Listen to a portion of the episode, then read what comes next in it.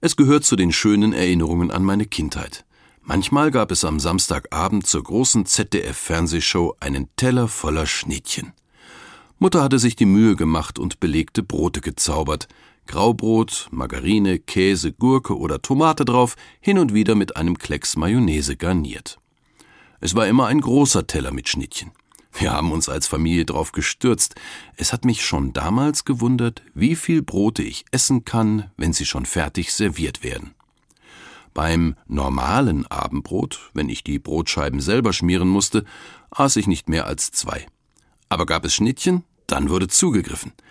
Ein alltägliches Essen, das erst durch Mutters Vorbereitungen besonders wurde. Heute gibt es bei uns keine Schnittchen mehr. Schade eigentlich, denn einfacher geht's ja gar nicht. Erinnert mich auch an die Bitte des Vaterunsers, in dem es heißt, unser tägliches Brot gib uns heute. Vielleicht nehme ich mir das mal zu Herzen. Gott nicht nur in den Sensationen des Lebens zu suchen, sondern im Alltag. Gott im Alltag zu entdecken und nicht Ausschau zu halten nach den ganz großen Wundern. Zum Beispiel, dass ich es als täglich etwas Besonderes erachte, dass liebe Menschen mir zur Seite stehen oder ich durch kleine Hinweise vor Fehlern bewahrt werde. Es kann ja sein, dass Gott solche Überraschungen für mich wie eine Scheibe Brot mir ganz unspektakulär auf den Teller legt. Wäre doch schade, wenn ich bei aller kulinarischer Raffinesse das tägliche Brot nicht mehr schmecke.